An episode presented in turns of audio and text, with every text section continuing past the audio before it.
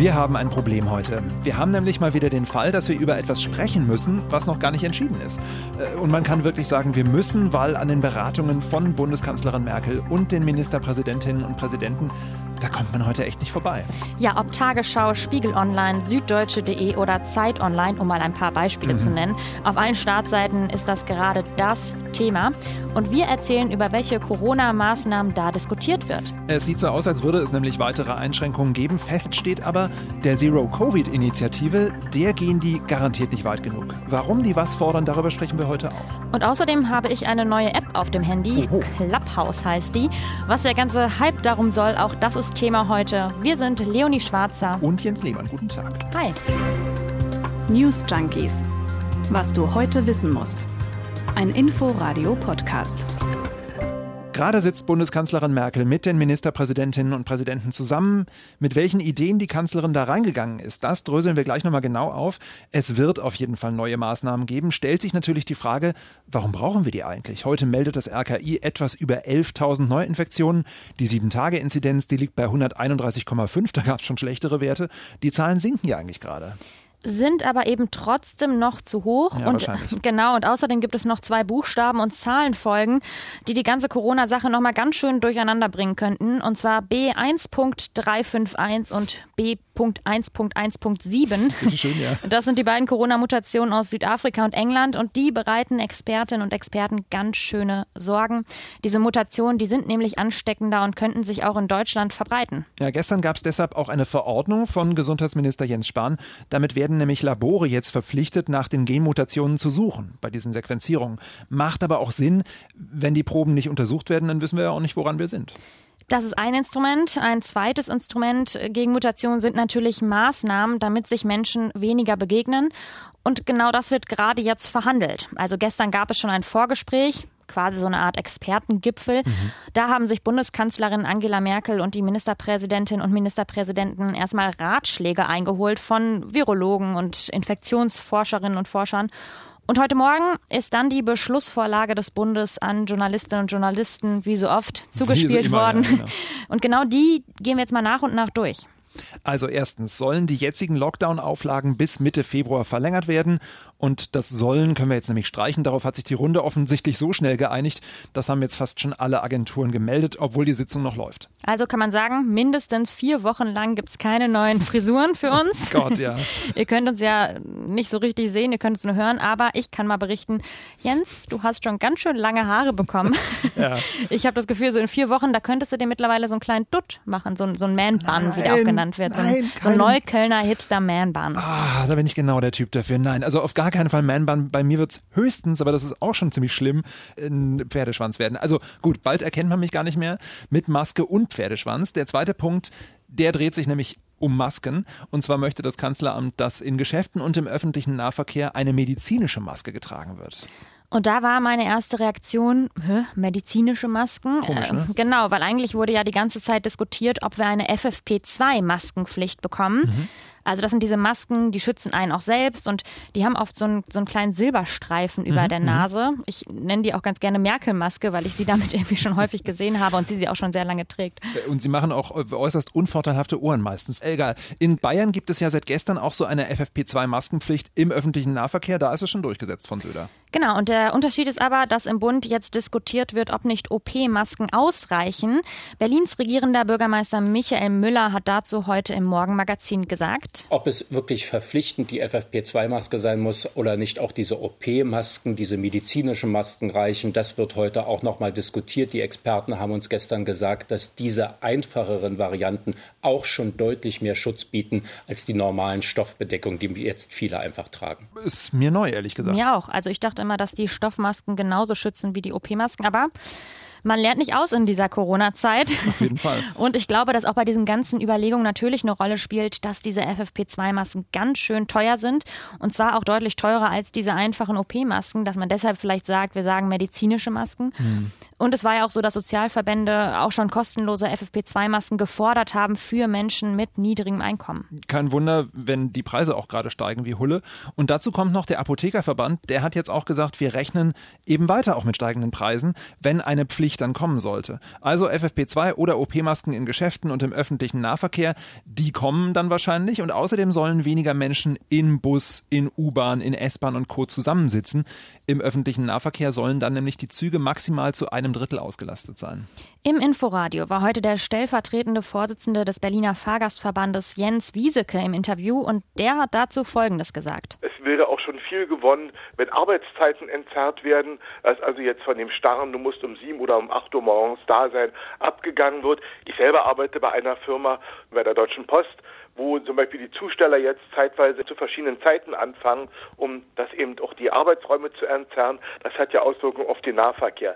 Das Problem ist aber, dass die BVG keine Reserven mehr hat, um jetzt, wie die Verkehrssenatorin gefordert hat, mehr Fahrzeuge einzusetzen. Die BVG hat nicht mehr Fahrzeuge. Ja, also das Problem ist, wenn die Züge weniger ausgelastet sein sollen, dann müssen mehr Menschen zu Hause bleiben, also Homeoffice machen oder eben wenigstens nicht alle um Punkt 7.30 Uhr das Haus verlassen und sich dann gemeinsam in der U-Bahn aneinander quetschen. Das ist auf jeden Fall ziemlich gut, wenn es entzerrt würde. Und es ist eben auch nicht so einfach zu sagen, wir nehmen einfach mehr Züge, damit sich weniger Menschen morgens eng an eng in die U-Bahn quetschen. Das haben wir auch gelernt. Und da wären wir dann auch beim nächsten Punkt, der auf der To-Do-Liste steht heute, ähm, und zwar mehr Homeoffice. Ja, und äh, beim baden-württembergischen Ministerpräsidenten, dem grünen Winfried Kretschmann, da hat man das Gefühl, der will offensichtlich nur darüber reden. Das Homeoffice ist das Wichtigste. Die anderen Maßnahmen haben wir ja alle schon fast ausgeschöpft. Und auch die Experten haben uns gestern gesagt, das ist eine sehr wirksame Maßnahme, denn dann vermindern sie ja auch die Teilnehmer am öffentlichen Verkehr. Mir leuchtet diese Rechnung auf jeden Fall ein, die Kretschmann da andeutet. Also wer nicht ins Büro fahren muss, der verstopft auch nicht Bus und Bahn und der steckt sich aber eben auch nicht im Büro oder der Fabrik oder im Großraumbüro an oder wo auch immer. Mhm. Und da herrscht ja nach all dem, was man hört, noch tatsächlich sowas wie Alltag in den genannten Räumen. Auch in meinem Umfeld höre ich immer wieder Geschichten über Arbeitgeber, die die Mitarbeiter teilweise zwingen, ins Büro zu kommen. Das finde ich absurd heutzutage. Ja. Aber da geht die Produktivität offenbar ziemlich vor. Und genau dazu, was du gerade sagst, Jens, da passen auch die Zahlen der Hans Hans-Böckler-Stiftung gut dazu. Die hat nämlich in einer Studie herausgefunden, dass in der zweiten Corona-Welle viel weniger Beschäftigte im Homeoffice arbeiten als in der ersten. Also das belegt so ein bisschen deine Beobachtung. Mhm. Im April letzten Jahres lag der Anteil mal bei 27 Prozent und im November, als die letzten Zahlen abgefragt wurden, bei 14 Prozent, also deutlich weniger. Das ist krass, das ist wirklich fast die Hälfte nur. Da haben die Appelle der Politik wohl wirklich nicht viel geholfen und deshalb soll es jetzt eben schärfere Regelungen geben. Ja, die Arbeitgeber sollen mit einer neuen Verordnung verpflichtet werden, das Arbeiten im Homeoffice zu ermöglichen. Aber nur da, wo es möglich ist. Also ich meine, natürlich, ein bisschen leuchtet es mir ein, weil so jemand wie ein Chirurg, der kann natürlich nicht im Homeoffice arbeiten. Klar. Aber die Frage ist, was, was heißt möglich? Ja, eben, ein bisschen viele möglichst, ehrlich gesagt. Das Ziel ist trotzdem klar, mehr Menschen sollen zu Hause bleiben und sich nicht auf dem Weg zur Arbeit, wir haben ja eben schon kurz drüber gesprochen, oder eben bei der Arbeit selbst anstecken. Eine Homeoffice-Pflicht, die soll es aber nicht geben. Und da wird dann wahrscheinlich auch eine schwierige Diskussion losgehen. Ne? Also wann wird ein Mitarbeiter oder eine Mitarbeiterin im Büro gebraucht und wann eben nicht? Wo zieht man da die Grenze? Genau, und es gibt ja zum Beispiel auch so Übergangsbereiche, wo dann irgendwie ein Produktionsbetrieb ist, wo dann aber ein Büro direkt daneben ist und wo da dringend Absprachen nötig sind. Da kannst du ja nicht immer anrufen. Das ist schon ein bisschen doof. Es ist auf jeden Fall alles eine Auslegungssache, ja. Ja, und ein Lockdown für die Wirtschaft, den gibt's auch nicht. Also mit Lockdown für die Wirtschaft ist jetzt in diesem Fall gemeint, dass es wirklich Produktionsstopps gibt. Mhm. Ähm, der steht heute gar nicht zur Debatte, obwohl er auch zuletzt in den Medien immer mal wieder ins Spiel gebracht worden ist. Äh, zum Beispiel Bodo Ramelow von den Linken hat sich dafür eingesetzt. Und außerdem setzt sich auch die Initiative Hashtag Zero Covid ein. Und über genau die sprechen wir auch gleich nochmal ausführlicher. Mhm. Hier geht es trotzdem noch äh, ein bisschen weiter mit den möglichen Beschlüssen von heute Nachmittag. Und äh, Eltern, die müssen noch mal länger durchhalten, denn die Schulen sollen weiter geschlossen bleiben. Am 15. Februar wäre dann sowas wie ein erster Schultag wieder denkbar. Der Homeschooling-Stress, der geht also weiter für Schüler, Eltern und auch für Lehrer, ja. Und auch da gehen wieder altbekannte Diskussionen los, die wir kennen, Fall. ob das sinnvoll ist, dass Schüler eben so lange nicht in die Schule gehen. Die Grundschullehrerin Astrid Sabine Busse aus Berlin, die sagt ganz klar. Da sind die Defizite natürlich jetzt ganz eklatant, weil es geht ja bei den Kleinen nicht darum, eine Unterrichtseinheit zu streichen, sondern es geht ja um die elementaren Kulturtechniken, lesen und schreiben lernen.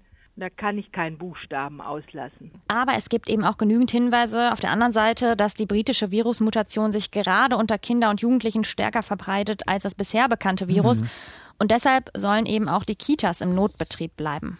Worüber wohl aber trotzdem am meisten diskutiert wurde in den letzten Tagen, das waren mögliche bundesweite Ausgangssperren. Aber die scheinen jetzt erstmal vom Tisch zu sein, so hatte ich das Gefühl zumindest. Mhm. Äh, in der Beschlussvorlage, die das Kanzleramt vorgelegt hat, sind zumindest keine weiteren Verschärfungen mehr für den privaten Bereich geplant. Und genau dafür hat sich auch Berlins regierender Bürgermeister Michael Müller stark gemacht. Für mich ist ein Punkt erreicht, wo ich nicht weiter eingreifen will im direkt privaten Bereich.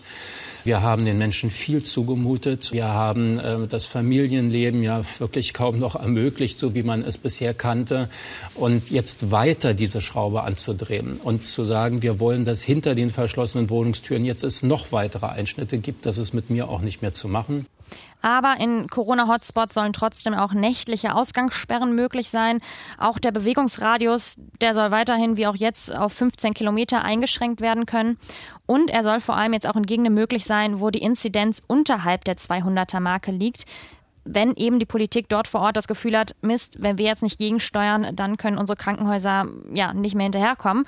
Und genau der Punkt kann natürlich gerade in ländlichen Gegenden auch schnell erreicht sein. Ja, auf jeden Fall. Viele der Vorschläge, die da gerade im Kanzleramt auf dem Tisch liegen, die haben die Ministerpräsidenten und Präsidenten ja gestern schon in einer Schalte vor der Schalte mit Experten diskutiert. Da haben wir ja schon vorhin drüber geredet. Und die hatten nach Informationen des ARD Hauptstadtstudios vor allem die Botschaft, die bisherigen Maßnahmen, die reichen einfach nicht aus. Die Politikerinnen und Politiker, die sollten den positiven Trend bei den Neuinfektionen nicht überschätzen. Das haben die Expertinnen und Experten klargemacht. Zudem haben sie nochmal ganz deutlich vor den neuen Virusmutationen, mhm. die wir eben schon hatten, gewarnt. Äh, sag sie nicht die Zahlen nochmal. Nein, darauf verzichte ich. Genau die könnten nämlich die Zahlen schon bald wieder nach oben treiben.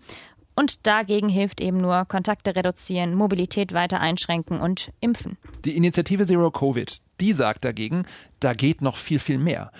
Sie setzt sich für einen sogenannten solidarischen europäischen Shutdown ein. Also kein weiter so, kein Rumdoktern an ständig neuen Inzidenzzielen. Es müssen eben null Infektionen werden. Das ist schon ein ganz schön krasses mhm. Ziel. Und das geht eben nur, heißt es bei Zero Covid, wenn wir für einige Wochen alles runterfahren. Und mit alles meinen sie wirklich alles. Fabriken, Büros, Betriebe, Baustellen, Schulen, eben alles. Außer eben Dinge, die ganz notwendig sind. So genau, gesellschaftlich notwendig, wie es bei Ihnen so schön heißt, ja. Genau, und einer der Initiatoren ist Christian Zeller. Er ist Professor für Wirtschaftsgeografie an der Uni Salzburg.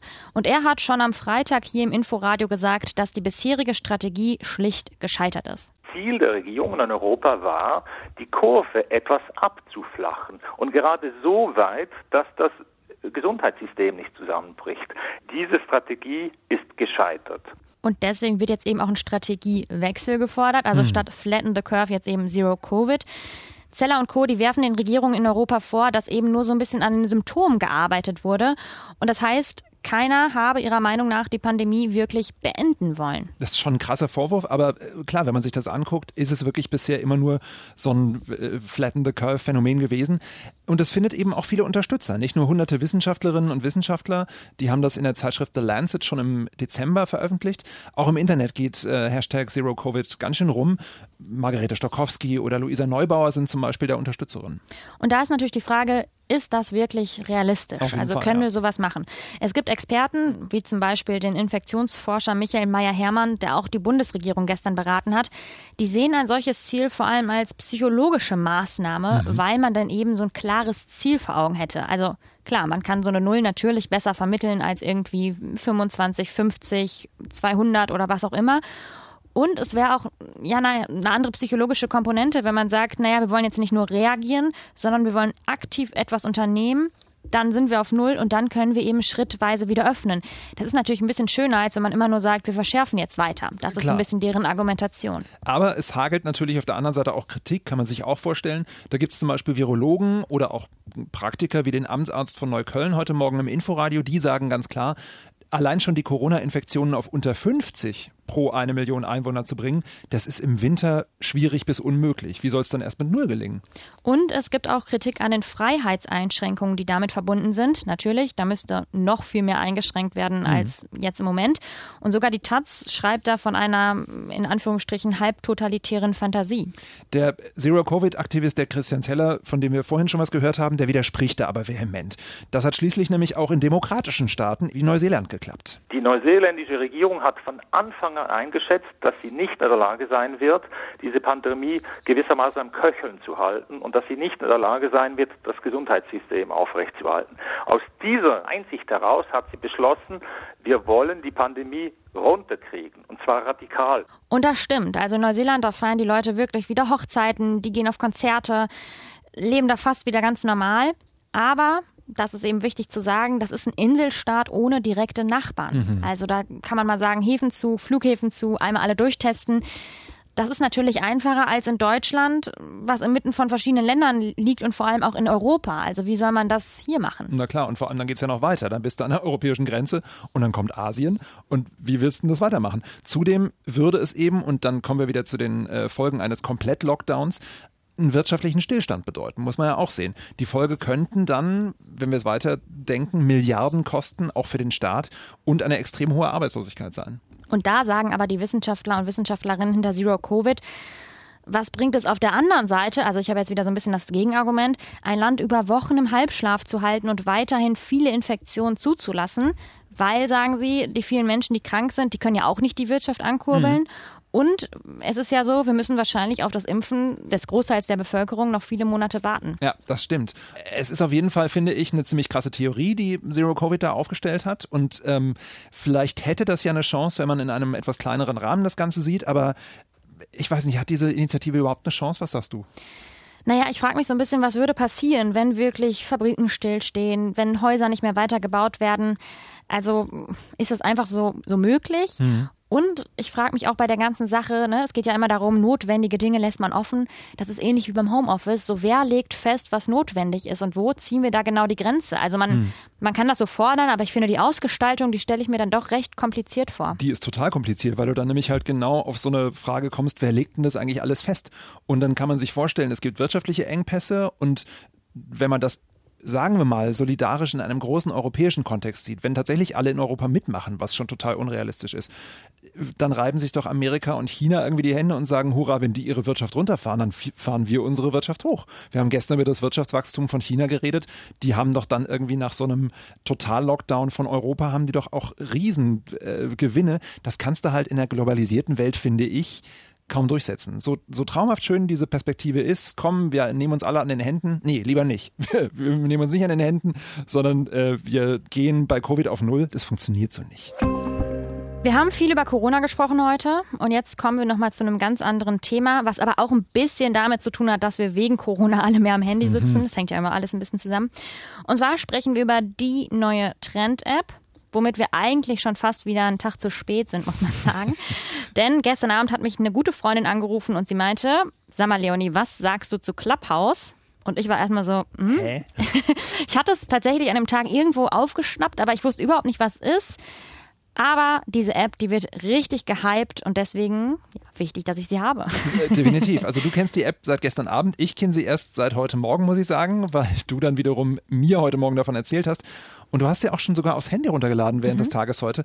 Erzähl mal, was das für eine App ist. Was macht man damit? Es ist eine App, bei der es nur um Audioinhalte geht. Also mhm. keine Bilder, keine Video, kein Text, keine Likes. Und die App sieht deshalb auch ganz anders aus als Instagram oder Facebook. Es geht eben darum, dass man ins Gespräch kommt, in sogenannten Räumen und in denen finden dann digitale Podiumsdiskussionen statt. Und wie bei einer richtigen Podiumsdiskussion gibt es eben Moderatoren, Moderatorinnen, Speaker und eben ein Publikum. Es gab zum Beispiel eben, habe ich gesehen, Mittag im Regierungsviertel. Da haben Journalisten wie unter anderem Dunja Hayali mit Politikerinnen und Politikern diskutiert. Und ich konnte jetzt eben, als ich ein bisschen Zeit hatte, einfach mal lauschen mhm. und dann aber auch wieder rausgehen, als ich weiterarbeiten wollte. Also es ist ein bisschen anders als bei einer richtigen, realen Podiumsdiskussion vor Ort. Da kann man nicht einfach so rein und wieder rausgehen. Das das, ist da auf. eben möglich. Man kann sich so ein bisschen so rausschleichen, man nimmt ein paar Inhalte mit, dann vielleicht nochmal eine neue Podiumsdiskussion. Also es, das ist wirklich, wirklich spannend. Also wir könnten theoretisch unseren Podcast auch live dort streamen und wir hätten dann ein Publikum, das uns zuhört, theoretisch. Äh, erinnert mich so ein bisschen an Speakers Corner in London, diese uralte Tradition da im Hyde Park. Da stehen ja auch ein paar Leute auf Podesten oder auf Stühlen rum, erzählen mal was Wichtiges, mal was Unwichtiges und man geht so, man flaniert so dran vorbei und kann zuhören oder eben nicht oder weitergehen. Genau.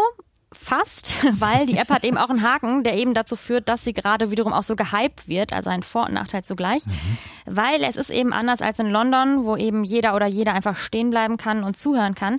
Die App, die gibt es nur für iPhones und es kommt auch nur rein, wer eine Einladung bekommt. Also da ist wie so eine Tür im Moment noch. Der Türsteher. Ich würde in, ins Berghain wollen, aber nicht reinkommen. Ähm, also die Freundin von mir gestern Abend, die hat mich eingeladen. Das heißt, ich bin jetzt drin und kann wiederum zwei Einladungen verschicken. Okay. Und dadurch entsteht natürlich so ein bisschen das Gefühl, man verpasst was, wenn man jetzt gerade nicht dabei ist und nicht so eine Einladung hat. Ähm, und dann ein weiterer Kritikpunkt ist auch, dass ich Clubhouse Zugang zu meinen Kontakten geben muss, wenn ich solche Einladungen verschicken will. Und das ist natürlich aus Datenschutzgründen ja nicht so cool. In der Tat, aber trotzdem ist da ja richtig ein Hype drum entstanden. Ich habe mir das auch einmal ganz kurz äh, angeguckt, zumindest im Internet. Äh, Da sitzt ja nur ein ganz kleines Startup dahinter. Was ist denn gerade, weil die so klein sind, so mit Eingriffen bei Hate Speech oder so? Schwierig und auch ein weiterer Kritikpunkt. Also die Gespräche finden ja live statt und man kann eben nur Verstöße melden oder andere Nutzerinnen und Nutzer blockieren. Es ist wohl so, dass die Gespräche erstmal aufgezeichnet werden, damit genau solche Verstöße dann untersucht werden können im Nachhinein. Aber du sagst es gerade, es ist natürlich fraglich, ob das Team dahinter kommt, gerade weil sie noch so klein sind.